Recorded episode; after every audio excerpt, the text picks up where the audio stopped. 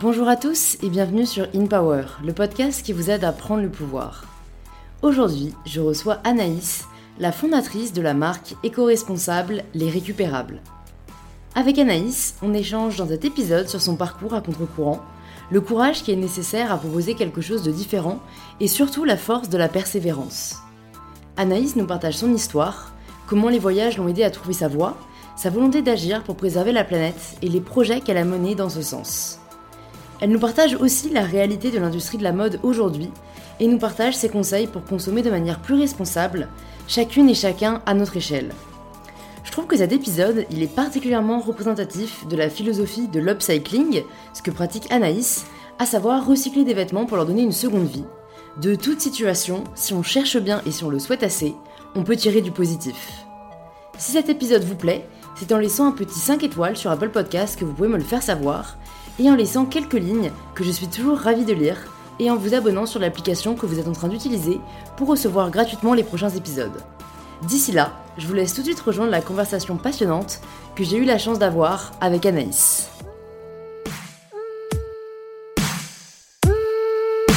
Bonjour Anaïs Bonjour Louise Bienvenue sur InPower, ça me fait très plaisir euh, de te rencontrer et de te recevoir. Écoute, est-ce que tu peux commencer juste par nous dire qui tu es et te définir comme tu en as envie? Alors, je m'appelle Anaïs de Warmel. Euh, je suis une Parisienne maintenant. Ouais. Depuis 10 ans, je vis à Paris. Euh, c'est une ville que j'adore. Je le dis jamais ça. Mais euh, voilà, j'étais à Madrid ce week-end et j'ai adoré Madrid, mais j'adore Paris. Ouais. Paris, ça m'a permis de rencontrer plein d'acteurs et beaucoup d'acteurs de la mode. Euh, je me suis intéressée tout d'abord au vintage et puis euh, j'ai glissé vers les ressourceries. Euh, donc j'imagine qu'on creusera cette piste passionnante. Qu'est-ce que c'est les recycleries, les ressourceries, le relais, tout ça. Et puis ça m'a amené à créer ma marque de fringues qui s'appelle Les Récupérables. Et ça s'écrit au pluriel parce qu'après tout, c'est peut-être qu'on est plusieurs à y croire dans cette mode responsable. Trop cool. Qu'est-ce que tu voulais faire, Anaïs, quand tu avais 6-7 ans? Je voulais être juge, juge pour enfants, parce que c'était le bordel. euh, et surtout, je voulais être star de cinéma. Ok. ça, ça va durer longtemps. Tu t'es dit que ça irait ensemble ou l'un est venu après l'autre? Ouais, c'était un peu ton Juge le jour, star de cinéma la nuit. Ouais, c'est ça. Je me disais, tiens, comme j'ai un peu la patate, je pourrais peut-être faire euh, les deux en même temps. Ouais. Euh, ouais, j'avais envie de ça et ça m'est resté euh, longtemps, star de cinéma. J'ai même fait une école de théâtre pendant deux ans à Paris. D'accord. Et le journalisme, et je crois que ça nous fait un point commun d'ailleurs. Ouais. Donc tu as voulu passer par ces différents secteurs et du, du coup comment ça s'est fait euh, ton, ton cheminement euh, euh, En fait c'est tu sors du lycée, tu te dis ok j'ai envie de faire du cinéma, t'as fait l'école de théâtre ou pas non, du tout? même pas. Non, je, on m'avait convoqué dans le bureau du proviseur parce qu'il fallait que j'aille soit chez son spo, soit à HEC. Ah. Et je leur ai dit non, ça va pas le faire. Elle me dit mais mademoiselle, vous avez un moteur de Ferrari et vous roulez comme une deux chevaux, mais pourquoi donc? Je lui ai dit écoutez monsieur, je suis une grande nostalgique et mes parents avaient une deux chevaux. Donc du coup j'ai un peu refusé le truc, la voie classique et euh, je voulais surtout pas aller en prépa. Ouais. C'était très très bohème et du coup je suis partie à la fac de langue à La Rochelle, anglais, espagnol, portugais du Brésil et fatalement je me suis retrouvée au Brésil avec mes meilleures copines. Et fatalement. Vachement chouette. en fait du coup étudier, partir au Brésil, bon, Bon, autant aller l'utile à l'agréable.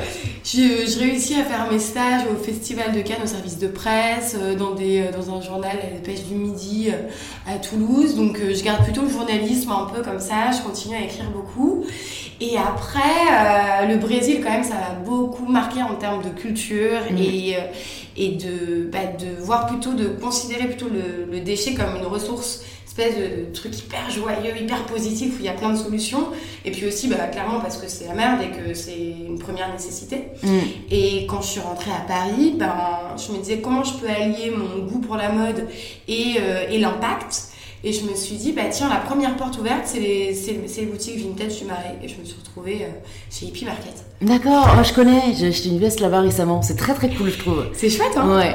Ça m'intéresse juste de savoir, euh, du coup, si je comprends bien, on, on souhaitait te mettre dans un univers euh, études, académie euh, particulier. Mhm.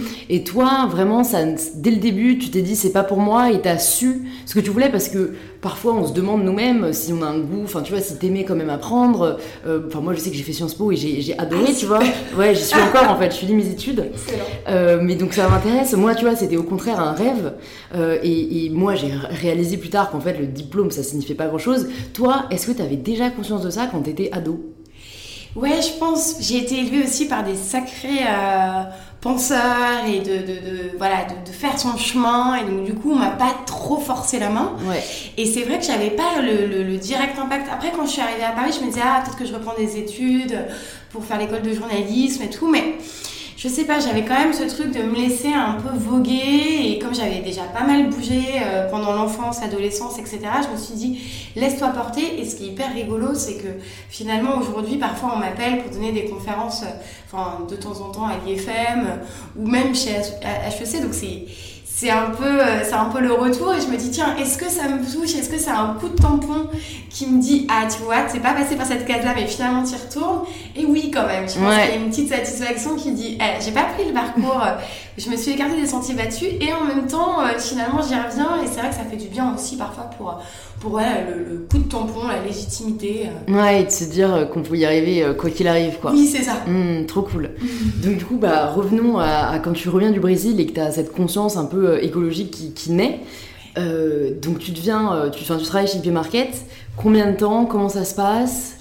Quasiment deux ans. À côté, j'ai une vie alternative assez, euh, assez accrue. Je joue au théâtre euh, en seul en scène. Euh, et puis en parallèle, je suis styliste pour, euh, pour des clips, pour, euh, pour des courts-métrages, pour du théâtre. Mm. Et en fait, comme j'ai cette manne euh, bah, de vêtements vintage incroyable, c'est hyper facile pour moi de, de créer. Et en fait, je me, je me, bah, je, voilà, je, je m'auto, euh, Forme. je, je m'auto-forme. J'ai la chance d'avoir un manager génial qui m'apprend les époques. Et en fait, je me rends compte que le vêtement, euh, en fait, c'est une manne historique, euh, sociale, culturelle, que c'est hyper fort que c'est beaucoup plus fort que, que ce qu'on pourrait euh, laisser transparaître et que c'est la première chose qu'on laisse avoir au monde, etc. Donc, je me passionne pour ça. On m'apprend le merchandising, on m'apprend à faire des vitrines, etc. etc. Donc, c'est un truc que j'adore. Et là, boum, je décide de repartir une dernière fois au Brésil. Et quand je rentre, je retourne chez Hippie Market. Hippie Market ferme. Je pars chez Kilo Shop dans le, à Saint-Germain-des-Prés. Donc, autre contexte encore. Je rencontre encore d'autres personnes. Et là, euh, au lieu de, poursuivre là-dedans, je me dis, Hmm, il manque un truc euh, palpable, il manque un impact social, un impact environnemental. Je me dis, mais, mais c'est quoi la suite quoi? Du cash pour du cash, ok. Hmm. Euh, J'en profite pas vraiment d'ailleurs.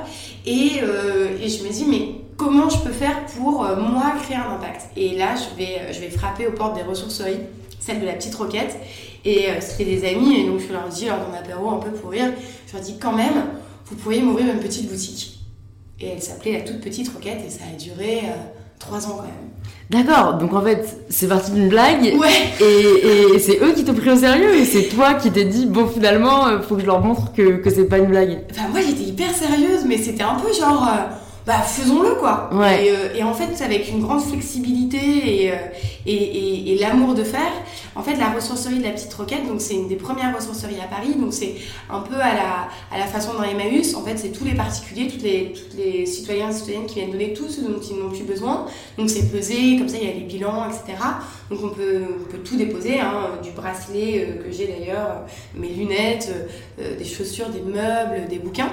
Et ensuite c'est retraité et revendu à petit prix. Ouais. Et, euh, et en fait, je voyais des pièces incroyables et je leur disais, bah, si vous ouvrez une, si une petite boutique, comme moi j'ai l'expérience euh, des fripes du Marais, euh, je pourrais faire un merch hyper sympa, euh, je pourrais faire des vitrines assez animées et dans le même temps, je ferais de la sensibilisation à qu'est-ce que l'impact de l'industrie de la mode sur bah, l'environnement, l'humain et sa société. Et là, je me plonge un peu dans toutes ces datas qui font un peu froid dans le dos, donc on va pas laisser l'ambiance, on a promis, mais non mais, Mais, je trouve ça euh, bien, au contraire moi j'essaye vraiment d'éduquer euh, Mais- les auditeurs euh, parce qu'on s'en doute pas, moi j'ai regardé les chiffres aussi. Et, euh, tu peux nous rappeler pour un t-shirt combien de d'eau Non c'est les eaux. 2500 litres, 15 000 litres pour un jean dans l'industrie classique, ça c'est des chiffres un peu classiques, et c'est 100 milliards de vêtements qui sont produits euh, euh, par an dans le monde. Et un truc dont on est tout au courant, c'est que par contre on ne porte pas 60% de notre dressing, Ouais. la qualité elle a été divisée par 3, on consomme trois fois plus de fringues qu'il y a 10 ans. C'est ça, dingue. c'est dingue. C'est dingue. En fait, on est vraiment poussé au surachat, en fait. C'est ça, on est poussé, et je citerai Lacan, en fait, on est des êtres manquants. Et Mm. on essaye de se remplir avec quelque chose de l'extérieur qui ne nous Mm. amènera jamais au dit bonheur. Mm. Dixit, les cours de yoga, petit bambou, la Ah méditation, on tout ça. Ici, la famille. Et, euh, et voilà, donc on cherche des, des solutions pour, euh, pour se dire, bon, ça va être un long processus, on va Mm. apprendre à se connaître, on va apprendre à se faire des promesses, on va apprendre à s'aimer, etc. Donc ça, c'est tout un, super volet et toute une philosophie qui est en plein essor. Et du coup, moi, je fais un peu ce constat-là et en même temps, je, je me dis, mais, mais à quoi ça sert de racheter, racheter des fringues? Où finalement ça va pas, ça va pas nous, nous mettre sur la, sur la piste de la, de la Joyce attitude. Et du coup, j'essaye de comprendre pourquoi. Et donc, effectivement, le, en premier lieu, ben, c'est la qualité. Mm. Euh, parce que bah, quand euh, au bout de lavage, ça n'a plus aucune forme.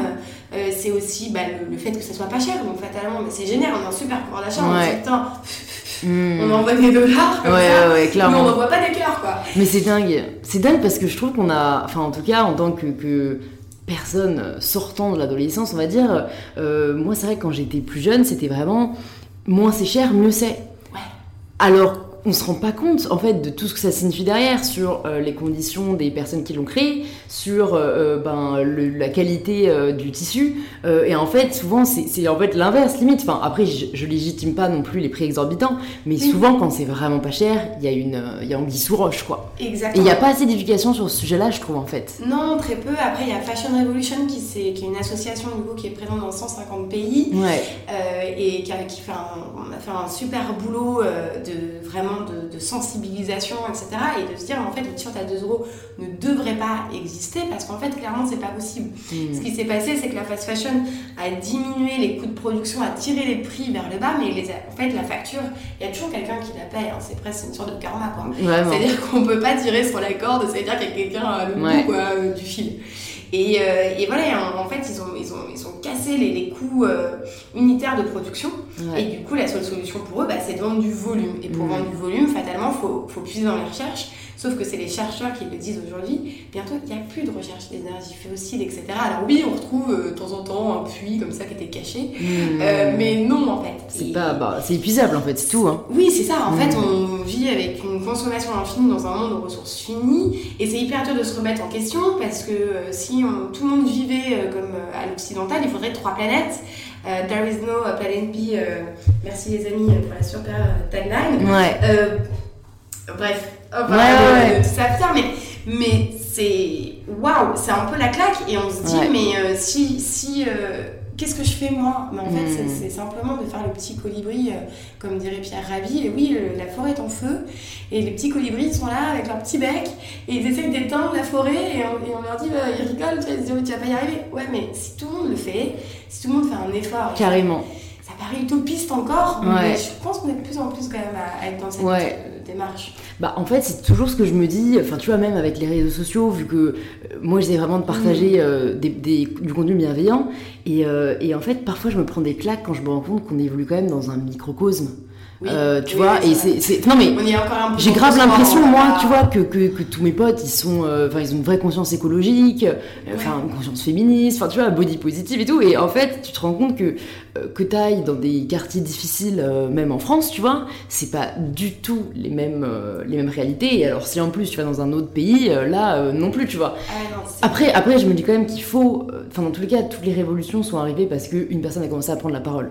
Donc là, je pense que, comme tu dis, quand même, il y a un impact quand même qui est international, il y a une conscience qui est internationale, et les choses sont quand même en train de changer. Mais c'est vrai que euh, je trouve ça vraiment dommage parce que je pense euh, que, que- que c'est limité, tu vois, le, le message qu'on porte. C'est ça, on- C'est, c'est, il est pas assez porté et tu vois, on n'en parle pas assez euh, là où on devrait en parler. Mais parce que c'est pas fun et ça fait flipper tout le monde, la vérité. Hmm. C'est ça, on se dit. Oh putain, 60 degrés à Paris dans 30 ans. Moi, je t'avoue que je le savais, hein, mais je l'ai réentendu sur Europe, hein, bizarrement. Ah ouais, Euh, il y a trois semaines. Et là, je me dis, ça calme. C'est vrai qu'en fait, C'est- C'est terrible, tu te dis, mais attends, on fait comment? Et en, en réalité, quand on discute avec, euh, avec des experts euh, dans, dans, tout- dans tous ces domaines-là, en fait, il y a des solutions qui sont hyper concrètes et qui permettent d'inverser la tendance. Après, c'est remettre, euh, et là, c'est encore une autre c'est remettre un système en place depuis les révolutions industrielles. Et du coup, fatalement, comment on se met plutôt à la préservation de la planète plutôt qu'à la course au profit mmh. Alors qu'en en fait, si on regarde d'une façon extrêmement objective, la transition écologique en France, c'est 700 000 emplois à court terme. Mmh. C'est que dalle. C'est que dalle, c'est beaucoup. Mais enfin, ça peut produire et ça peut générer de l'argent. Il y a des, il y a des enfin, il y a un super bouquin euh, qu'il faut absolument euh, lire, qui se lit très bien, qui s'appelle Cradle to Cradle, perso à perso, ouais. Euh, et qui a été très très vendu notamment en, Chine. Et en fait, les mecs disent, ok, on va trouver des solutions pour que tout le cycle de vie du produit soit vertueux. Et en fait, c'est possible. C'est juste euh, bah, revoir sa copie. Et c'est pas évident, et ça veut dire se remettre en question soi. Et c'est aussi les, hmm. grandes, c'est les grandes entreprises qui ont un impact. Mais quand on voit les citoyens qui sont dans les grandes entreprises, qui essayent de pousser en interne, pour faire pas mal de, conférences, que ce soit au groupe Etam ou, euh, ou encore au Galerie Lafayette, mais il y a une espèce de passion pour se dire, allez, on change les codes là, euh, c'est possible d'avoir de l'impact, etc. Et puis ça va se faire petit à petit, mais il y a quand même des, changements qui peuvent s'opérer assez rapidement. Ouais, bah, en fait, c'est ce que j'allais dire, c'est que c'est vrai que d'un côté, c'est très dur de changer ses habitudes et euh, l'humain a tendance à choisir la facilité, mais d'un autre côté, euh, j'ai lu un livre, j'ai lu un livre génial euh, que j'ai déjà conseillé sur le podcast qui s'appelle How to Win Friends and Influence People, mais malgré le nom, c'est un livre incroyable qui a été écrit en 1930 et qui est encore hyper actuel, où en fait, un des principes du livre, il explique que euh, l'humain est, fait pour se sentir important. Enfin, ce qu'il va toujours rechercher, cette espèce de, sentiment d'importance, tu vois. Mm. Et, je trouve que ben, les causes comme la cause environnementale, justement, tu vois, je trouve que ça devrait être grave un combat qui, nous donne ce sentiment d'importance qu'on recherche. Et je pense que c'est pour ça qu'aujourd'hui, euh, des gens prennent la parole, parce que euh, je trouve qu'il n'y a rien de plus beau que, que de réaliser que tu agis pour quelque chose qui est plus grand que toi, tu vois. Tu me donnes des frissons. Ah ouais, c'est un vrai c'est un vrai sujet, quoi. ouais, ouais, ouais. Bah, ouais, c'est sûr. Et, ça veut dire aussi, comme, comme, tu, comme tu dis, ça veut dire se remettre en question soi. Et ça, ça appartient à chacun. On va pas dire euh, euh, arrêtez tout de suite d'acheter de la fast fashion. Plus tu dis non à un gamin, euh, plus, il va faire. Et à même à une personne adulte, plus tu lui dis surtout pas, plus elle se dit attends, attends, ça va, j'ai pas j'ai le soin de recevoir de personnes. Donc c'est pas faire de prosélytisme, comme dirait ma chère maman, mais, mais plutôt d'essayer en fait de de dire hey c'est trop cool ici ouais, ouais, ouais. c'est susciter cette espèce d'intérêt quand on voit cette gamine fabuleuse Greta elle est, ah ouais, euh, ouais incroyable d'autres temps, elle aurait été canonisée. Ah euh, mais, euh, mais voilà, c'est fabuleux et elle donne envie et, et c'est fun et c'est des actions concrètes, etc. Il y avait une petite phrase, là, je disais sur, euh, sur Instagram qui disait si, pour le changement climatique, si tu attends que quelqu'un d'autre le fasse à ta place, c'est sûr que ça va pas le faire. Hmm. Et, et, ça sert à rien de dire non, je suis tout petit, je suis impuissant. Non, au fond, toi, tu te dis que. Ouais, ouais. tu peux y arriver, on peut déplacer tous des montagnes. Donc, si on s'y met tous en même temps, franchement, on peut carrément y arriver. Et ça me fait penser un bouquin de Covey, euh, les 7 habitudes pour réussir tout ce qu'on entreprend. Trop cool, je crois qu'il me dit quelque chose, mais je note dans un coin de ma tête, je, pense vais dire. Que, ouais, je pense Il peut me plaire. Ouais, c'est complètement. Euh, c'est complètement ce que, ce que tu abordes. Euh, ok, c'est trop cool. Bah, en fait, ça me donne envie de, de t'interroger un peu sur un sujet annexe. Est-ce que tu pourrais partager à nos auditeurs à nos auditrices, peut-être toi, des changements que tu as mis en place qui sont assez simples, peut-être quand justement tu as eu cette conscience euh, écologique, parce que parfois je trouve que c'est difficile de savoir par où commencer. Tu vois, encore une fois, si c'est des personnes peut-être qui n'ont pas été sensibilisées, qui sont pas dans un milieu où on en parle, toi, est-ce qu'il y a des trucs que tu as mis en place et qui vraiment euh, ont un réel impact? Ouais, je pense que encore une fois, hein, ça appartient à chacun, mais peut-être la première des choses, c'est s'interroger, se poser la question. Est-ce que j'ai vraiment besoin de cet objet? Est-ce que j'ai vraiment besoin de cette sape? Euh, qu'est-ce que ça me procure? Et c'est quoi l'impact? À chaque fois qu'en fait on finit, finalement on finit par voter avec notre carte bleue, euh, à chaque fois de se dire attends, euh, je réfléchis, ça a été produit où, dans quelles conditions, c'est quoi la matière? c'est possible après de trouver, on peut donner un agenda ou des petits des, sites sur lesquels on peut trouver plein de, de, de choses pour consommer autrement, mais d'abord se dire attends, je m'interroge et ensuite, la deuxième chose, c'est ces fameuses habitudes qui sont hyper complexes à changer parce que c'est des mécanismes hyper, euh, hyper ancrés euh, euh, chez l'humain. Et de se dire, je ne prendrai plus jamais de sac en plastique. Moi, je ne prends plus de sac en plastique. Parfois, c'est hyper drôle parce que je suis en galère. Ça m'arrive une fois tous les trois mois quand j'ai vraiment rien. Je dis non, je prendrai pas de sac en plastique. Et je dis à la personne en face, au fait, vous savez combien c'est de sacs en plastique, de bouteilles en plastique dans le monde toutes les minutes? 15 millions Bonne soirée c'est comme ça qu'on pousse. Non, mais c'est comme ça qu'on qu'on pousse. euh, Enfin, que les fleurs poussent. Faut planter des graines, quoi. Exactement, des petites graines, toujours avec du sourire, toujours avec la wash. Donc se dire non, les sacs en plastique déjà, j'en prendrai plus. Ouais. Et puis euh, là, euh, bah, je suis pas exempte, hein, la bouteille, euh, la bouteille en plastique c'est hyper dur, bah oui on l'oublie. Haha. Mmh. Euh, et ben la gourde en fait. Ouais. La gourde, bah oui, ça induit d'avoir un sac Mmh. un peu plus grand que d'habitude. Et c'est tout bête, hein, mais le sac un peu plus grand et la gourde qui va avec, là c'est génial. Il commence à y avoir, de plus en plus, même dans des boutiques de, de fast consommation, euh, ça commence à en vendre, etc. Plutôt regarder qu'elles soient en métal, plutôt il y en a qui sont en verre et qui diffusent des particules euh, dans l'eau. euh, ça, c'est un japonais ça, c'est magnifique. En verre. Euh, le, le lien, j'ai plus le Ouais. donc c'est déjà deux choses hyper hyper importantes C'est et assez simples mais qui méritent de toute façon tout changement. euh, voilà, on va pas aller vers le zéro déchet direct.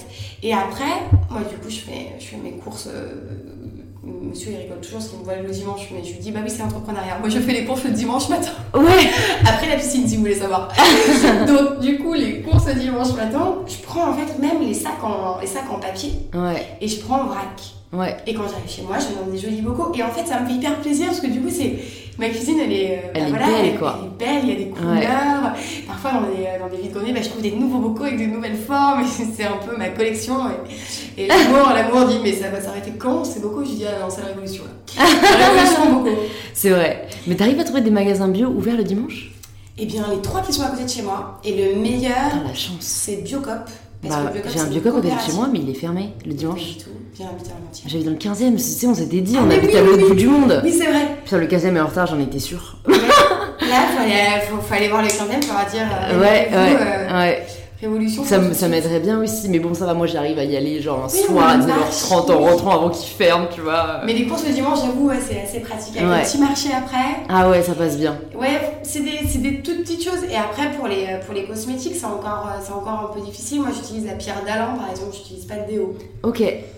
Moi j'utilise le déo Respire, euh, je vais recevoir la fondatrice la semaine prochaine. Ah, super. Je sais pas si tu vois qui c'est, elle a fondé justement des déos hyper euh, responsables, où l'emballage est recyclable, où il y a rien de chimique dedans, enfin... Elle avait un portrait en styliste la semaine dernière, non? Euh, je- écoute, elle est hyper... Enfin, elle est, elle est partout en ce moment, Ouais, donc il y a, y moyen. que- ouais, ouais, Moi je c'est l'ai pas ça, vu dans j'ai- Stylist, mais ça m'étonnerait pas. Je crois que ouais, j'ai lu, euh, j'ai lu quelque chose. Et en plus, elle est super jeune, donc franchement, ça me fait toujours plaisir de voir ces, ces porteurs de changement qui, en fait, je pense que la jeunesse a vraiment du bon parce que on a beaucoup moins cette pensée dont tu parlais de moi, si jamais euh, je fais quelque chose, ça changera rien. Mm, On a plus le côté euh, I'm gonna be someone, tu vois, et, Ouais. et- et- et on porte ce combat encore plus fort. Genre, moi, justement, c'est grave le truc, là, bah, j'ai j'ai 21 ans, et alors, tu vois. Et alors, je vais, je vais pas attendre d'avoir 40 ans pour essayer de changer les choses, enfin, c'est absurde. Et ça, je trouve que ouais, c'est vachement dans notre génération. Bah, en fait, je pense que ça devait être le cas aussi pour d'autres générations, mais c'était vachement moins possible en fait. C'est vrai qu'avant, t'avais beaucoup de portes qu'on pouvait pas défoncer. Alors aujourd'hui, je trouve qu'avec bah, les réseaux sociaux et tout, enfin, tu te fais entendre en fait si tu fais assez de bruit. Donc euh, c'est vachement plus accessible. Ouais, tout à fait. Non, c'est hyper vrai. Puis il y a- il y, a cette espèce, comme tu dis, d'inconscience aussi, de se dire, vas-y, j'ai pas peur. Vas-y, Ouais. pourquoi tu es entrepreneur Ah ouais, bon, alors attends, je vais bosser 7 jours sur 7 pendant quelques années, Ah. manger un peu des pâtes parfois. c'est Des très pâtes. souvent. Mais souvent. Et puis un jour, quand ça ira mieux. Et euh, ouais, c'est ça. Et puis c'est tenir la, tenir la durée et en fait regarder ce qui nous fait vraiment vibrer. Et comme tu disais, et la, la, la, la nouvelle génération, parce que du coup on a un peu plus de 10 ans d'écart, euh, est beaucoup plus sur avoir un impact. Ouais, Et, et c'est hyper fort parce que, comme tu disais, ça se démontre aussi avec cette facilité de- d'accéder à la parole et de, de faire un contenu euh, pertinent. Et on voit que plus c'est pertinent, plus il y a de gens qui, qui disent Non, mais attends, attends, moi ça, ça va m'aider dans ma construction, sur mon Mm. projet, etc. etc. carrément. C'est un écho très fort en fait. L'écho, il en fait Ouais. multiplié quoi. Mais très très fort, moi quand j'ai lancé les récupérables, au début on me disait Non, mais t'es bizarre un peu, c'est différente. Euh, oui, je vais faire de la mode avec des rideaux vintage, avec des fleurs. Et c'était euh, le tout début des, des imprimés euh, fleuris, donc c'était quand même pas non plus euh, trop la top des fleurs, tu vois. Ouais, ouais. Et des couleurs. Je me souviens du nom, Liberty. L'imprimé Ouais, Liberty. tu vois. Et ça, c'est un, carrément, c'est siglé et tout. C'est une dénomination d'un tissu qui vient que d'Angleterre. Ok, d'accord. Le C'est Liberty. fou, ça commence à se démocratiser parce que moi je devais avoir euh, 15 ou 16 ans à l'époque. Et je me souviens, on genre j'avais, je voulais des Ben Simon Liberty, tu vois. Ouais, c'est ouais, ouais, c'est ça. Et toi, du coup, t'étais avant euh, un peu cette mode des fleurs. Moi, j'ai toujours été très vintage, quoi. J'ai euh, Mm. j'ai été élevée quand même par des babes, on va relâcher le mot. C'est quoi des Des babes babas cool. Ah d'accord, ok. Et J'adore. Du coup, euh, fatalement, euh, les couleurs, le mix des, des cultures, etc. C'est quelque chose qui était très prégnant à la maison. Et, euh, et c'est vrai que quand j'ai lancé les récupérables, je me suis d'abord intéressée à qu'est-ce qu'on avait sous la main. Et ce qu'on avait sous la main, bah, dans la ressourcerie où je travaillais à la petite roquette, là où je pouvais avoir un peu de métrage pour mettre les patrons dedans, parce que c'est comme ça qu'on fait un vêtement, euh, et ben du coup, il me fallait de la place. Et en fait, c'est des rideaux où il y avait le plus de place et où j'avais de la, de la tenue, quoi. Ces tissus, là, mmh. ils, sont, ils sont dingues, ils sont tellement beaux. Enfin, j'avais déjà une, passion pour ces tissus-là. Et du coup, je me suis lancée là-dedans et c'est comme ça que ma love story avec les rideaux a, a commencé et elle continue. Euh, et aujourd'hui, je les source dans un endroit immense qui s'appelle le Relais, qui est le dernier, euh, euh, qui est le dernier bastion textile. En fait, c'est là où tous les vêtements sont amenés en bout de chaîne. Donc même les associations en fait redonnent leurs vêtements euh, au Relais. Et j'ai monté un petit partenariat avec eux pour aller bah, faire de la sensibilisation auprès de notre communauté, de la com, leur acheter les, les, rideaux. Et après, il a fallu que je m'intéresse bah, aux fins de rouleau des marques et leur dire bah, je peux être une solution. En fait, vous avez des fins de rouleau, vous avez des Carrément. conformes. Euh, je sais que vous voulez plus les incinérer, vous voulez plus les balancer à l'export ou, ou, les vendre à des déstockeurs sans avoir vraiment euh, l'issue finale de la, de la chaîne où est-ce que ça va? Et du coup, de se positionner en disant euh, Hey, coucou, on est petit, mais on a une solution et, et on, peut, on peut vous les racheter. Quoi. Ouais, c'est trop cool. Bah, du coup, avant de nous, nous raconter tout ça, est-ce que tu peux juste nous dire comment t'es passé de la petite roquette à bah, je monte ma propre marque, la récupérable? Je t'avoue que quand j'y repense, je me dis c'était complètement innocent. Hmm. Je me suis assise, c'est-à-dire que j'avais fini l'école de théâtre, je me suis dit bon d'accord, je serai pas star de cinéma. Et euh, on me mettait toujours au costume en plus, c'était drôle. Ah ouais On me disait ouais, ouais d'accord. Et moi je venais pour jouer, non, le costume. Toi c'est costume quoi. oui d'accord.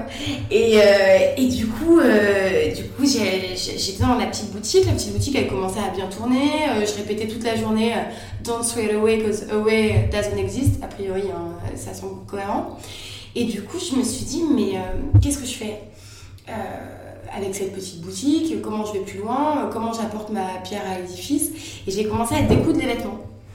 Et donc, ma grand-mère, elle m'avait appris à coudre quand j'étais petite, je faisais mes robes de poupée. Un jour, elle m'a carrément appris l'upcycling et elle m'a dit Tu vois le pantalon de ton grand-père? On va faire une robe dedans. Et je lui ai dit Ouais, je m'ai mis chaude quand même. c'est trop cool Putain, I wish I wish C'était. Ah ouais, ah ouais, c'est génial. Donc t'as béni euh, vraiment dedans quoi. Ouais, quand même, il y avait eu. mais toutes les petites graines, parfois on se dit Ah, oh, ils comprennent pas les enfants. Si, si, ils comprennent tout. ça y est, ça c'est. Dolto avait passé par là et tout le monde a suivi pour, pour parler un peu de, de ce qui nous marque dans l'enfance. C'est hyper fort, sous ces Madeleine de Proust. Et du coup, euh, bah, j'ai commencé à découdre le vêtement, à me rendre compte que finalement, je savais pas grand-chose hein, sur euh, comment s'est fait un vêtement, alors l'étape du dessin, du patronage, le patronage puis du prototype, enfin de la toile, donc euh, un peu le, brouillon d'avant, puis ensuite le prototype, et puis ensuite la tête de série, en fait, me rendre compte qu'il y avait bah, des métiers, quoi, des métiers à, part entière. Et donc j'ai commencé à découdre une veste en velours, une veste en cuir, j'ai renversé les manches, et j'appelais ça versus. Et mes potes de marketing me disaient, viens travailler avec nous. ah non, non, non, non, non. For me Pour moi-même. Et du coup, c'était assez marrant de se dire, euh, bah tiens, en fait, je peux faire quelque chose. Mais c'était, c'était tout petit au début. Alors, du coup, j'ai vendu ça à ma belle-sœur qui a un super poste chez, Chanel. et, euh, et, du coup, euh, elle porte sa veste au bureau. On fait un dîner. Elle me dit Anaïs, tout le monde m'a dit amazing. Tout le monde veut ta veste. Et j'étais là, non, mais c'est une pièce unique en fait, c'est pas possible. Et du coup, je me suis, j'ai vite revu ma, ma, copie. Je me suis dit, très bien, euh, je vais regarder plutôt là où il y a du métrage. Et donc, j'ai abandonné le. La... C'était pas de la customisation, c'était plutôt de la modification vraiment de vêtements. C'est du, ouais, du scrapbooking de vêtements un peu ouais, en fait. c'est hein. ça, dire face A, face B. Ouais.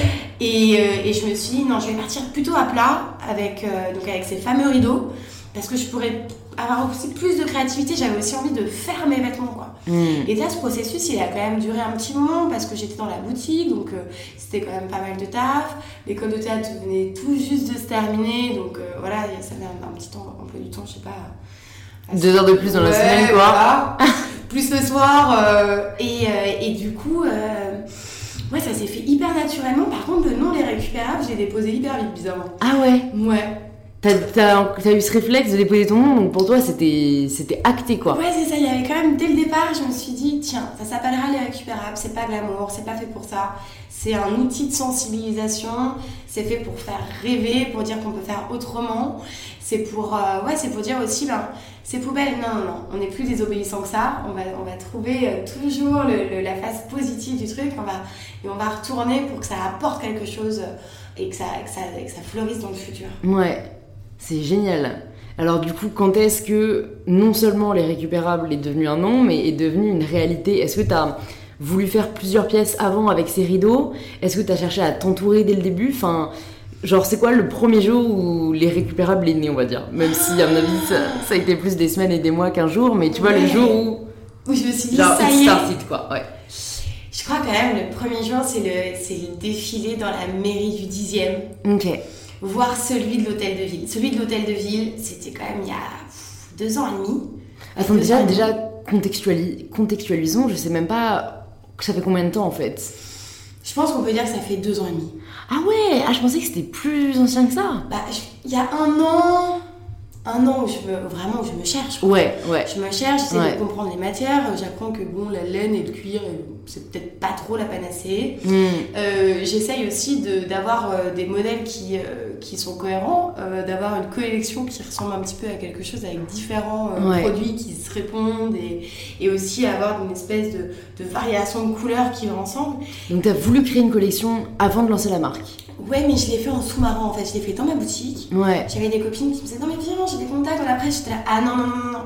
Je voulais absolument pas que ça soit vu tant que ça ne ressemblait pas à, mon rêve. Ouais. Donc avant d'attendre le rêve, il m'a fallu quand même, je pense bien, un an et demi pour que bah, c'est quoi un double piqué 0,5 c'est quoi une, couture nervure? Euh, c'est quoi une poche passe poilée oh mon dieu c'est quoi des poches italiennes? Je vois pas du tout ce que tu parles pied de colle et en fait, toutes ces choses qu'on sait plus avant, et, on y revient, et, bravo, moi j'appelle ça le do it toi-même, on fait pas mal d'ateliers comme ça, de, DIY et tout ça, donc on revient à la couture. Mais tous ces savoir-faire-là, finalement, je les connaissais pas. Et en fait, ce sont des nanas que j'avais demandé à ma boss de l'école euh, de prendre en stage à l'époque, avec qui je testais plein de choses, et je leur demandais des trucs, et elles me disaient, non, mais c'est impossible. Je leur disais, mais impossible n'est pas pensé. Ouais, j'adore. Trop mon mantra. Et un peu les cheveux, et euh, je prenais des je prenais des, euh, des, couvertures, je les mettais sur mon dos, je les accrochais entre mes deux mains au niveau de la taille. Je disais, bah voilà, tu fais une couture et puis ça fait une montgolfière. Elle me disait, oh là là là, mais il n'y a pas de patronage, ça c'est que du moulage, tu travailles comme dur. Je dis, non, je travaille comme quelqu'un de, de newbie, de, qui ne connaît pas. D'insouciant. Et d'insouciant totale. Et en fait, je pense que ça m'a vachement aidé. Et les fringues sont hyper japonisantes de ce fait-là, parce que les Japonais parlent plutôt de la matière, et en Europe on parle plutôt du dessin. Et comme moi j'avais pas appris le dessin, ouais. Et bien du coup, je faisais plutôt les vêtements sur moi. Et, ouais, et encore aujourd'hui, euh, aujourd'hui, je dessine, j'envoie la modéliste. Et après, elle sait, euh, je dis, prends tes ciseaux, Sophie. Et je coupe dedans et je dis, ah ben non, euh, ah là, il y, a un petit défaut, génial, on va accentuer le défaut. Et je travaille vraiment mmh. comme ça, alors que il me semble que, voilà, normalement, c'est plus, c'est plus académique. En tout cas, il y, a plus de de hiérarchie, quoi. Ouais, ouais c'est ça. Après, je pense que ça arrive aussi souvent de se servir des, des, des erreurs dans la création. Enfin, c'est ça qui est génial. C'est ça et des matières aussi qui sont tellement contraignantes euh, au départ quand on récupère que des rideaux euh, et de la tapisserie on se dit waouh. Qu'est-ce que je vais en faire? Exactement. Mais c'est donc c'est marrant parce que tu as mentionné le fait que tu n'avais pas forcément appris le dessin mais parce que moi j'allais te dire bon donc de ce que je comprends tu as monté les récupérables enfin from scratch toute seule alors que tu avais conscience de tous ces corps de métier et tu t'es dit bon whatever je vais tous les incarner Exactement. Ça m'a pris un peu de temps. Mm. Et après, mon mec, il me dit souvent, mais pourquoi t'es pas modéliste? Modéliste, c'est la personne qui fait le patron. Mm. Et je dis, et toi, pourquoi t'es pas pilote de ligne ou ingénieur? Il y a des métiers qui s'apprennent pas. Le modélisme, j'ai une modéliste extraordinaire qui s'appelle Sophie, j'ai travaillé avec deux modélistes avant.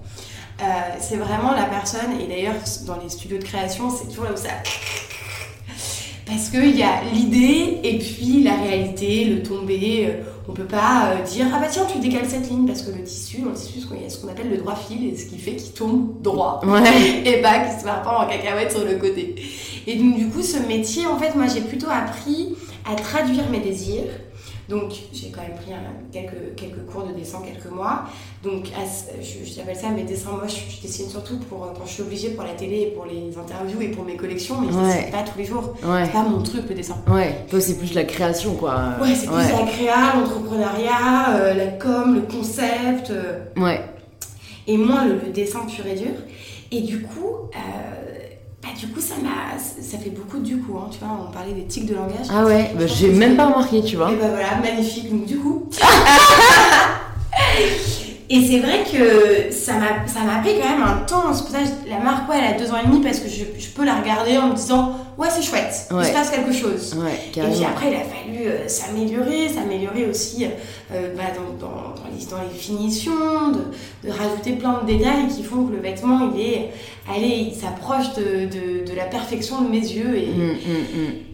Et t'as réussi à pas être justement perfectionniste parce que déjà je me rends compte quand même que euh, t'as as vraiment voulu attendre avant d'être fier on va dire de ce que tu fais. Mmh. alors que bah, souvent dans l'entrepreneuriat on entend beaucoup euh, mieux vaut faire euh, que ce soit parfait en fait. Mais toi ça te tenait à cœur que ce soit parfait avant en fait. Ouais c'est ça. En même temps il y a deux ans et demi je pense que ça a évolué. Ouais. tu vois quand j'ai commencé à communiquer donc le premier défilé c'était grâce aux états généraux de l'économie circulaire à l'hôtel de ville. C'était il y a deux ans oui, ça se tenait, ça se tenait en termes de style. Euh, les, les, clientes et les copines ont toujours les pièces, elles les portent toujours et du coup ça va, ça marche. Ouais, Après, euh, c'était une histoire vraiment de design, de précision, de collectionning et, euh, et d'être dans le faire. C'est-à-dire que j'ai j'ai fait, j'ai fait, j'ai fait, j'ai fait, mais je voulais pas trop montrer au début. Ouais, ouais, ouais, je comprends. parce que montrer, c'est encore autre chose. Et puis il va falloir se prendre les, les bourrasques des commentaires extérieurs. Et même si on se dit, allez, pas d'ego, euh, premier accord Toltec, euh, bienveillance et compagnie, ne rien prendre personnellement, voilà, premier accord Toltec, euh, fatalement, quand tu... C'est plus dur à dire que faire. Exactement, c'est un boulot de, voilà, presque d'une vie, quoi, de se dire, attends, attends, je prends la... C'est hyper, hyper fort de, de prendre une critique. La critique, elle fait avancer. Et j'en ai eu plein. Mais du coup, pour pas avoir trop de bourrasque, donc pendant une bonne année, j'ai fait un peu mon truc dans mon coin et puis depuis deux ans et demi, j'ai commencé et là encore, j'avais des nanas hyper experts qui me disaient hum, là, hum, ah oui, oui, vous avez raison, oulala. et, bah, on, en apprend, on en apprend tous les jours, quoi, c'est clair. Complètement. Et du coup, quand est-ce que tu as décidé de t'entourer? Quand est-ce que c'est devenu euh, une aventure bah, qui ne concernait plus que toi? Et aussi, je me demandais, euh, bah, du coup, il y a deux ans et demi, ou quand tu as fait le premier défilé, est-ce que tes pièces étaient déjà à la vente? Et comment, en fait, juste tu t'es dit que tu allais les vendre? Est-ce que tu as lancé un e-shop? Est-ce que tu as fait des partenariats avec des, des concept stores pour les vendre? Enfin, tu vois, comment c'est passé, en fait, de la pièce à la boîte?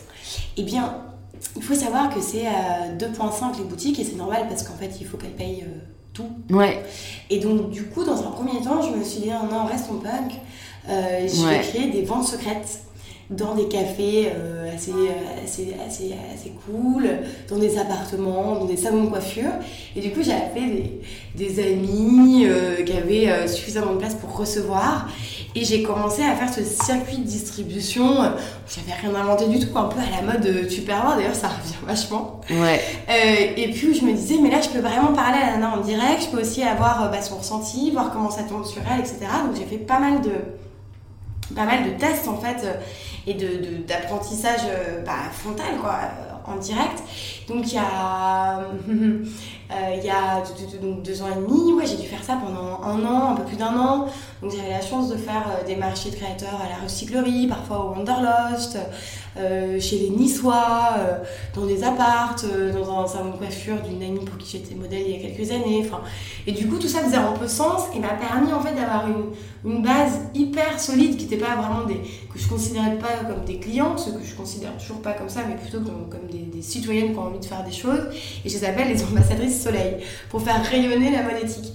Et, euh, et du coup, bah, j'ai continué en fait à alimenter ce cercle-là. Et quand je me suis sentie un petit peu plus prête, euh, donc il y a un an, j'avais lancé le e-shop, mm. tout juste. Euh, tu vois, j'ai commencé à le préparer en, en ouais, février-mars et le lancer en avril. Et puis après, j'ai un associé qui m'a rejoint. Enfin, j'ai eu un premier associé et un deuxième associé euh, qui m'a rejoint au moment de la collection de l'été dernier. Et, euh, et, là, ça a tout, euh, là, ça a tout changé. Maintenant, bah, maintenant on, est, on est deux. Et c'est bien parce qu'on s'engueule plus avec soi-même. On adore s'engueuler, se titiller. Oui, mais attends, est-ce que tu as pensé à cette façon de voir? Ah non, tu as un autre point de vue, très intéressant. Et euh, voilà, c'est Ambroise, Ambroise Doux, qui est un nom extraordinaire. Et euh, qui est une personne euh, douée de, de maturité, de distance avec les choses. Et moi, je suis très impulsive, intuition, bulldozer. Euh, il l'est aussi, d'ailleurs, euh, à, sa, à, sa, à, sa, façon. Et ça permet d'avoir un, un, duo et de, de, de pouvoir euh, bah, asseoir aussi, euh, asseoir la marque et de ne plus la porter toute seule. Ouais. Full time. J'imagine que ça devait, être, ça devait être dur, non? Quand tu regardes en arrière et que tu regardes les deux ans, trois ans qui viennent de s'écouler, est-ce que tu, tu as ressenti la fatigue qu'après? Est-ce que, euh, en fait, tu te rends compte maintenant que tu étais juste épuisé ou en fait, là, ça te gagnait tellement ce que tu faisais que ça t'arrivait à, ça arrivait à te faire avancer Il y, y, a un peu de tout ce que tu as décrit. Mais c'est sûr qu'à un moment donné, j'ai eu un peu moins de goût pour les choses. Et là, j'ai eu très peur parce que j'ai beaucoup d'appétit pour la vie. Ouais. Et là, j'ai eu un peu moins de goût. J'étais là, un week-end à la campagne, un, ah, je, ah, je, peux aller manger au resto. Puis il y avait quand même ce truc de thune. C'est-à-dire qu'à un moment donné, quand on est entrepreneur et que le contrat, euh, le contrat s'arrête, euh, donc moi j'ai pu monter ma société grâce à ma rupture conventionnelle. Ouais. Quand ça s'est arrêté, ça a duré quelques mois. Ça a été un peu long, je me suis dit, mais euh, je fais comment maintenant? Comment vais-je vivre? Comment vais-je vivre? Euh, Et c'est vrai qu'il y avait ce facteur-là, il y avait aussi un peu l'épuisement, il y avait porter seul. Euh, et, puis, euh, et puis du coup être très exigeant avec la marque, très exigeant avec les produits, avoir un, un service bah, assez irréprochable envers, envers la clientèle aussi, de, bah, de leur, et puis de tenir le rythme. Euh, de ces deux collections par an, mais parfois il y a des reproductions dans la collection et de faire tous les événements parce que du coup les ventes secrètes c'était aussi euh, bah, c'est vachement d'organisation quoi. Et je me souviens porter les sacs à 23h30 au cinquième étage chez moi parce que mon mec jouait au théâtre ou que il n'y personne pour m'aider et que je voulais pas demander aux filles parce qu'elles étaient en stage et que c'était pas leur rôle. Et de, je me suis surpris à demander à des gars dans la rue et leur dire excusez-moi j'ai mis au cinquième, j'ai 8 sacs, vous voulez pas m'aider? Et bon, ça, ça, arrivait, ça arrivait quelques fois, mais c'est vrai que c'est marquant. Et, et, en fait, à chaque fois que j'ai cette, parfois cette image un peu de monter la pente dans le désert et de dire non, je vais y arriver. Il y a une lumière au bout du tunnel. Exactement, elle est là. C'est peut-être une bougie, pas un soleil, mais je la vois. Et je crois que c'est ce, cette chose-là de, de, de, bien savoir dès le départ quand même où est-ce qu'on veut aller avec quelque chose et de pas lâcher la corde. Et même quand ça nous glisse des doigts, de la rattraper par n'importe quel moyen et de, et de garder l'énergie. Et après, ce qui m'a aidé à un point de vue hyper perso, euh, je pense que c'est ouais, la méditation euh, et euh, que je je fais peu, hein, je suis pas une grande addict, mais donner des petits temps pour soi. Mmh. Euh, le yoga ou, ou, juste rien que pour s'étirer le matin. Enfin, moi, je sais que j'en ai, ai besoin après avec l'école de théâtre. Pendant deux ans, tous les matins, c'était yoga, donc ça, ça mettait une espèce d'habitude. Et puis après, j'ai redécouvert quelque chose aussi, l'amitié. Parce qu'à un moment donné, quand même, j'ai été euh, assez, euh, assez seule. Parce que le 7 jours sur 7, euh, bah, fatalement, euh, les journées, les semaines, et les mois et les années ouais. lumière ne sont pas extensibles. Ouais, c'est vrai. Et, euh, et, mes amis m'ont dit Meuf, tu sais, on existe. On n'est pas beaucoup parce qu'on est des amis qui se comptent sur, la doigt sur le doigt d'une main et qu'avec tous les déménagements, bah, du coup, j'ai gardé les meilleurs. Ouais. mais de dire, en fait, tu, tu peux te plaindre si tu veux. Je, je mmh. t'écoute, tu peux te mettre sur mon épaule et puis t'as même une droite verser une petite lavachette parce que c'est fatigant quand même. C'est trop cool. Mais c'est vrai que je trouve que c'est très difficile euh, quand on est porté par euh, un projet et qu'on compte pas mmh. ses heures. Euh, d'arriver à, à, garder une vie sociale parce que parfois on se dit juste que non, on préfère vraiment être chez soi à travailler euh, sur ses patrons, sur ses podcasts, enfin tu vois, quoi que ce soit, que d'aller boire un verre avec des gens qui en fait, euh, pour eux, c'est. Enfin, moi j'ai pas mal d'amis là qui sont en stage, qui commencent à Mm-hmm. travailler, et il y a vraiment cette dichotomie de ben eux ils finissent le taf à 19h, tu vois, et après ils vont boire un verre, c'est genre logique, alors oui. que, que, nous on va plus juste ne, ne pas voir et t'as la tête dans le guidon et, et c'est hyper important de se rappeler que la vie existe en dehors de ton projet quoi. Exactement. Et mais je pense qu'il y a toujours une phase dans, quand tu montes le projet avant que ça devienne une marque, une entreprise, quelque chose de bah, voilà, plus Qui installé. Ouais. T'as toujours cette phase-là. Enfin, c'est un peu inhérent quoi. À un moment donné, c'est plus relever les manches, c'est relever la chemise quoi. faut, faut, faut ouais. y aller. Donc il y a, y a un petit temps comme ça et effectivement, il faut pas qu'il dure trop longtemps. Il faut vite s'équilibrer un peu et, et, et, savoir aussi dire dire merci à ceux qui sont là parce que, parce que, c'est, parce que ça peut être dur aussi, ça, ça, ça nous abîme. Et c'est, c'est hyper, hyper important. Moi, j'ai la chance d'avoir une amie extraordinaire qui s'appelle Lucie Sassia, qui est une photographe avec un, talent immense. Alors, euh, j'ai fatalement une admiration. Euh, donc, je laisserai les, les, yeux, euh, les, les yeux des, auditeurs apprécier son, son, travail et son œil de, de photographe. Mais, mais c'est aussi une amie qui m'a dit à un moment donné c'est génial, on crée ensemble, je suis là depuis le début, je te soutiens, je serai toujours là. On s'éclate dans la création et ça a créé quelque chose de encore plus fort dans notre relation d'amitié, mais je suis aussi ton amie. Hmm. Et à un moment donné, on a dit stop, tu sais quoi, on va aller, euh, on va aller faire une expo, on va pas aller voir un truc de mode, on va pas aller voir un truc de photo, on va juste kiffer quelque chose. On va aller voir l'expo de Titeuf. on va aller voir un truc débile, tiens, tu, veux voir 4 verres de vin ce soir, vas-y, on va voir 4 verres de vin. De se, de, de, de se redire, bah vas-y, en fait, on a le temps et, euh, on a envie de faire un, un, dîner où on parle pas de boulot. Ouais, on peut. Ouais. Et, euh, et c'est pas évident, quoi. À un moment donné, on a eu un truc un peu en mode jumelle, ouais. où on était là ça, ça, fusait, ça fusait, ça fusait, mais il faut aller se remplir quelque part parce que euh, enfin, l'arrosoir, euh, à la base, euh, il est pas plein quoi. Carrément. remplir. Carrément. Et c'est souvent de trucs hyper différents en fait qui se remplissent. Oui. Tu vois, c'est parfois, je suis d'accord, on n'a plus forcément d'inspiration ou de goût, parce qu'en fait, on a fait trop de, de ce qu'on fait. Et je trouve que mm. pour nourrir un projet, il faut vachement être ouverte à d'autres, tu vois, à d'autres secteurs, d'autres ambiances et tout, parce que sinon, c'était trop dans un même chemin tu, finis par tomber, quoi, fatalement. Euh. Et dans l'amour, est-ce que ça a été difficile? Ah, l'amour, ça s'appelle l'amour, mon chéri. Enfin, je l'appelle l'amour. Ouais, ça a, été, ça a été chaud à un moment donné, sur la disponibilité. Ouais, parce qu'il était là avant et après, enfin pendant. Euh, avant, après, pendant, et toujours là. Et ouais, en plus, c'est un, un, artiste donc avec une sensibilité particulière euh, et, quelqu'un qui sait, euh, qui sait dire non, qui sait vraiment se positionner. Bon, là, je peux pas te dire tous mes secrets, mais euh, des, gros sujets où il me dit non, mais ça, tu sais pas faire. Et du coup, ça reste, ça reste un couple avec ces, milliards de, défauts et de challenges, et c'est comme ça que c'est joli. Et c'est vrai que ça a été un peu compliqué à un moment donné sur le, sur le temps, quoi. C'est-à-dire qu'il me disait, mais soit au moins dispo le dimanche en fait. Ouais, ouais. Ou au moins le dimanche, parce que c'est vrai que bah, le samedi c'est euh, podcast, atelier, vente secrète, newsletter. Ouais, ouais, Et encore c'est soft. C'est soft, ça. C'est des activités euh, basiques. voilà. Et, euh, et, à un moment donné, il m'a dit non, mais en fait, euh, j'existe, je suis là, je t'aime, je te soutiens. Oublie pas que c'est une sorte d'échange. Ouais. Ça a été super dur, c'était il y a un an. Ça a quand même été la la traversée, euh, la traversée de la rivière euh, sans bouée. Et, euh, et, en fait, ça passe par une remise en question. Du coup, je me suis remise en question. Je me suis dit, bah, en fait, tu as arrêté de travailler à partir de. J'y arrive depuis pas très longtemps. Ouais. Vers 19h, 20h, et pas à 23h, comme ouais, Ouais. Même si, ben, écoute. Il y a toujours des choses à faire. Il y a toujours, en fait. Hmm. Et c'est se noyer aussi dans le travail, et c'est se dire, ouais, je suis un super héros, ouais, je peux faire ça, ouais, je peux C'est fou, hein. Ça, ça, on est dans une culture de ça. De oh putain, toi tu dors que 4 heures par nuit, tu sais, genre. Je comprends pas. On a, je, suis d'accord que maintenant les gens ont limite honte de dire qu'ils arrêtent de travailler à 18 heures, tu vois. Parce qu'en fait, c'est du jugement après, mais. Complètement. Attends, la vie, elle est faite pour être kiffée, hein, faut pas l'oublier. Exactement. Et tu vois, dans, ce, ce, bouquin fabuleux, des 7 études pour réussir tout ce qu'on entreprend, il me dit, mais sur son lit de mort, personne ne va regretter de ne pas être arrivé plus tôt au travail ou de ne pas avoir regardé 4 séries. De ouf. Donc, Moi, je me dis grave ça avec la bouffe aussi. Balade. Sur ton lit de mort, je regrette pas d'avoir mangé du gâteau, tu vois. Bah, non. on mange du gâteau, on fait l'amour. Euh, tu vas à la piscine, t'as pas envie, t'es crevé, vas-y pas, t'as pas lavé tes cheveux, c'est pas grave. Ouais. Et en fait, c'est de se foutre la paix. De euh, Fabrice Midal, le grand-père de la, de la méditation en France, il a un moment donné, mais foutez-vous la paix avec toutes ces injonctions. À un moment donné, on n'est pas parfait, on n'est pas lycée, on n'est pas, oui, comme ça, on va faire une révolution interne de soi-même.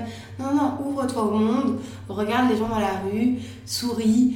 Euh, ça peut paraître. Enfin, moi, ça a été mon éducation, donc euh, c'est presque un peu, un peu facile. On me dit Ah, mais toi, t'es toujours euh, souriante comme ça? Je dis Bah, une fois par mois, non, déjà. Mmh. mais.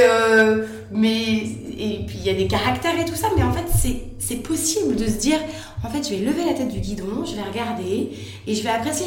Et du coup quand on se met dans le travail, et eh ben, c'est hyper... en fait on est nourri de tout ça. Enfin, Combien de fois ça fait du bien de recevoir un sourire dans, dans, dans, l'espace public d'aider une petite grand-mère? Bon, après, elle te parle pendant 10 minutes. Bah ouais, bah t'as pas le temps, mais tu l'écoutes, la grand-mère, parce qu'elle est trop mignonne, quoi. Et on a envie de l'embrasser comme du bon pain, mais des toutes petites choses. Alors, on est, on est plus ou moins euh, sociable, on va plus ou moins vers les gens, mais, mais en fait, ça fait aussi partie de, de, de l'anima socialiste, socialitis, tu dirais ça mieux que moi. De, de, de, de regarder ce qui nous entoure et de, faire rayonner. Et en fait, euh, pas avec un but euh, euh, héroïste, que ça nous revienne, mais simplement de, de constater que ça nous fait du bien d'être ouvert sur le monde, d'ouvrir son cœur. Et, et du coup, bah, ça marche aussi hein, dans le couple et dans les amis. Ouais, Et carrément. coup, bah, maintenant, on dîne. Tu vois, bon, là, ce soir, c'est newsletter quand même. mais euh, mais c'est exceptionnel. Et, euh, et de se dire, ben, je suis invitée à Madrid pour, euh, pour être jury ce week-end. Et ben, c'est pas grave. Je vais partir le jeudi soir.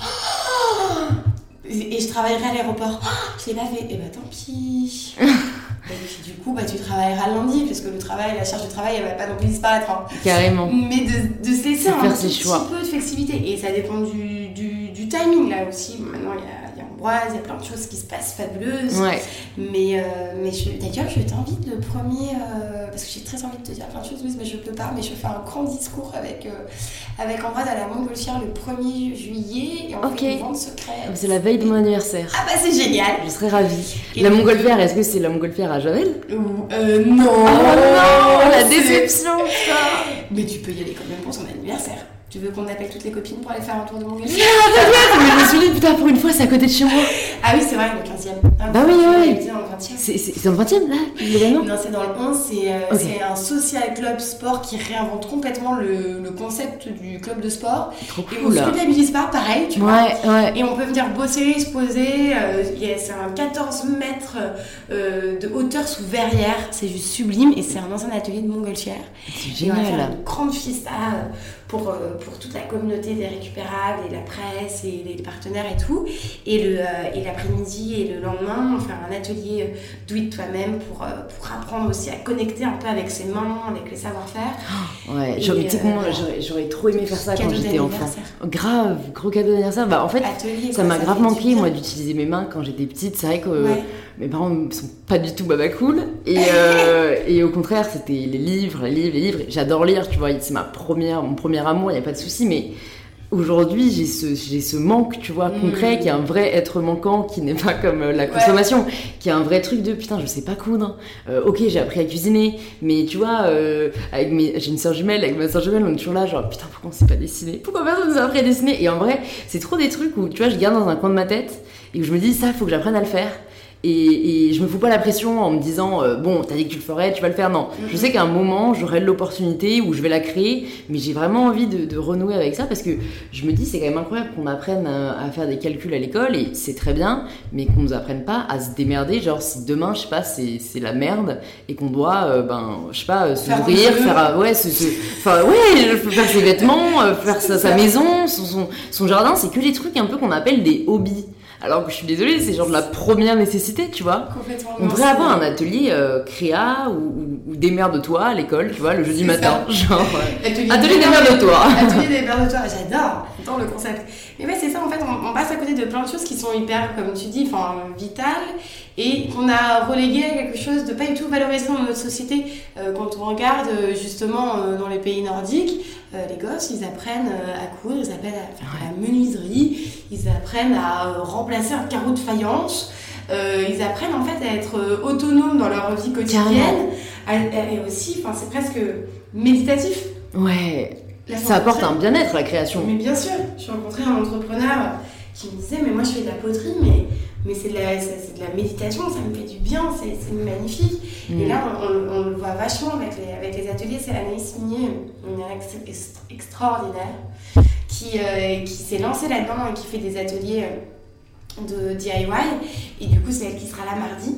Euh, et en fait elle, elle dit bon très bien, euh, on va faire un atelier mais en même temps il y a quelqu'un qui vient qui fait du bol tibétain pour euh, en fait diffuser cette espèce de, de son dans l'air et amener quelque chose euh, ouais, où on, on- on vient un peu déconnecter, Mm. déconnecter le téléphone, déconnecter euh, bah, de, de- de tous ces soucis où on se rumine en boucle.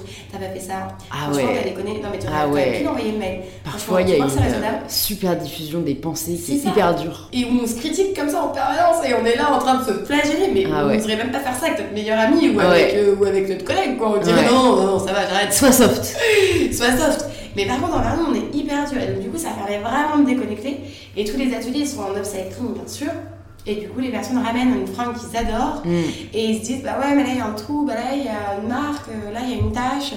Et elle leur apprend à faire de la broderie au fil d'or. Et c'est un petit clin d'œil euh, au wasasabi, donc euh, technique et philosophie euh, japonaise, euh, de réparer, enfin, de regarder les marques du temps et d'apprécier les marques du temps comme quelque chose de beau. Mm. Euh, et ensuite de réparer à la feuille d'or la porcelaine. Et donc, du coup, on a emprunté. Et donc, c'est pour ça que c'est fait au fil doré, pas au fil d'or. Mm. Produit. Et de venir réparer ses vêtements et de, leur, et de dire c'est moi qui l'ai fait. C'est génial. c'est pas une pub pour un gâteau euh, fake. Non, non, non, mais on voit que c'est authentique et surtout j'adore juste la, menta- enfin, la mentalité derrière. C'est, plus qu'un acte euh, enfin, de, de, de- d'upcycling. C'est vraiment Mhm. une. euh, J'aime vraiment cette idée de se dire que sur quelque chose de. de perçu comme laid ou comme raté ou comme euh, Ouais. tu vois euh, euh, et enfin dans les dans, dans l'erreur dans le faux bah on va venir montrer qu'au contraire on peut sortir un peu de quelque chose de beau de toute situation et qu'on peut redonner une seconde vie euh, si jamais on choisit de le faire quoi Oui, c'est incroyable. c'est trop cool. Bon, on arrive à la fin du podcast parce que j'ai pas envie que tu rentres trop tard chez toi. Oui, non, mais j'ai- oui, j'ai- On, on pourrait continuer longtemps. je, je pense. J'ai deux petites dernières questions pour toi. La première, ce serait quelle est la plus grande leçon, on va dire, que tu as appris dans la vie ou euh, peut-être qu'est-ce que tu dirais, tu vois, en premier à ta, euh, ton futur enfant ou tu vois, un peu ce côté, si tu dois laisser une leçon ou un enseignement qui peut, qui peut aider euh, les éditeurs, qu'est-ce que tu dirais? Ah, j'en ai trop. Allez, j'en ai trois, c'est droit. Ah ouais, vas-y, alors là, c'est déjà une pour vous, les gars. La Proms, c'est ma marraine, euh, comédienne d'ailleurs, elle avait dit qu'elle serait comédienne. Aurélie Banec, qui, qui m'avait dit quand j'avais 8 ans, euh, l'autre est, le, est ton miroir. Elle me disait, elle te dérange ta copine? Elle me dit, interroge-toi. Ça m'a guidée, mais toute ma vie, quoi. Parce que parfois c'est tellement violent, on se dit, mais non, mais l'autre il est comme ça, mais c'est pas possible. Et ça a été vraiment. Et, et encore aujourd'hui, hein, parfois on part comme ça. Non, non, non, réfléchis. Regarde ce qui te dérange euh, vers l'autre, enfin, chez l'autre, et ça prend, ça, ça prend des dimensions et ça, et ça désamorce les choses. Et la deuxième chose, c'est désamorcer. C'est vraiment toujours regarder la situation, prendre du recul et se dire, ça dépend juste de comment tu la regardes. Si, si je dis, ah là là, c'est chiant, oh non, c'est relou, euh, je vais pas y arriver, à coup sûr, à 100%, on va pas y arriver. Et je pense que c'est avec, c'est pour ça que j'ai appelé euh, les récupérables avec cette façon hyper positive de dire, mais non, on peut toujours arriver à dépasser un obstacle et c'est ce qui donne la plus grande satisfaction. S'il n'y avait pas d'obstacle, ça serait, ça, serait, ça, serait, ça serait hyper lisse. Et puis, euh, et puis la, dernière, je pense que c'est un, message un peu euh, encore plus universel qui dirait euh, apprendre à, apprendre à s'aimer, apprendre à se regarder et sans, sans être nombriliste et, et de se dire bah ouais en fait tu peux y arriver, tu, peux déplacer les montagnes et, et souris, à la vie et, et elle te reviendra avec un grand soleil. J'adore, c'est trop beau. Et pour terminer, la question signature du podcast, ça signifie quoi pour toi prendre le pouvoir de sa vie? Eh bien, un petit peu tout ce que je viens de te raconter. Est-ce qu'on se raconté Est-ce que tu m'as dit pendant, pendant cette superbe interview Et pour être euh, synthétique, euh, c'est la responsabilité. C'est-à-dire qu'à un moment donné, si on ne prend pas ses responsabilités, on ne pourra jamais être responsable de son bonheur. Trop cool. Bah, merci beaucoup Anaïs d'être venue sur InPower, c'était vraiment génial et j'adore un podcast à la fois euh, plein de bienveillance, de motivation, mais aussi éducatif et, euh, et c'était hyper inspirant donc merci beaucoup. Merci Louise pour l'invite. J'ai adoré cette conversation qui était vraiment une conversation comme tu me l'avais promis. Ouais, c'est pas du faux en fait, j'avais pas de c'est que vraiment. de l'amour. Exactement. Où est-ce qu'on redirige les personnes qui nous écoutent, qui veulent en savoir plus sur toi ou sur les récupérables? Ah oui, chouette alors. Alors, on a un super nouveau site euh, qu'on vient de terminer. Donc, ça s'appelle lesrécupérables.com. Euh, vous êtes invités le 1er et le 2 juillet à la Montgrande Fière dans cet endroit juste phénoménal à République. Euh, à Lyon, je sais pas si on va encore diffuser le ouais, fin de semaine, c'est un petit peu cher. Ah ouais, ça vaut short. voilà, oublié pour, pour Lyon. Mais si on sera chez WeTransfer à Lyon, ok. en WeTransfer, euh, super plateforme en ligne et qui a une boutique à Lyon. Et après, on est distribué chez Centre Commercial première euh, boutique de, euh, de marque euh, engagée et transparente rue de Marseille et rue Madame à Paris, 10e et 6e. Et au Galerie Lafayette sur le stand de Go for Good. Trop cool. Et bientôt des surprises qu'on peut pas dire. J'adore. de toute façon, ils vont nous suivre sur les réseaux. Je mettrai tout ça dans les notes du podcast. Comme ça, ils seront au courant de tout ce qui arrive.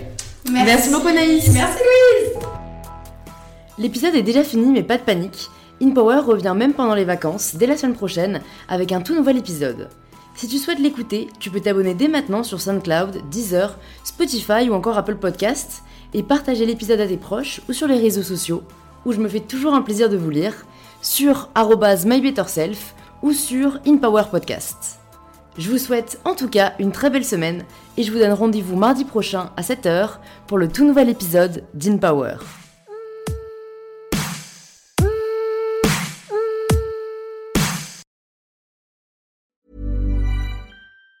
Even on a budget, quality is non-negotiable. That's why Quince is the place to score high-end essentials at 50 to 80% less than similar brands. Get your hands on buttery soft cashmere sweaters from just 60 bucks, Italian leather jackets, and so much more.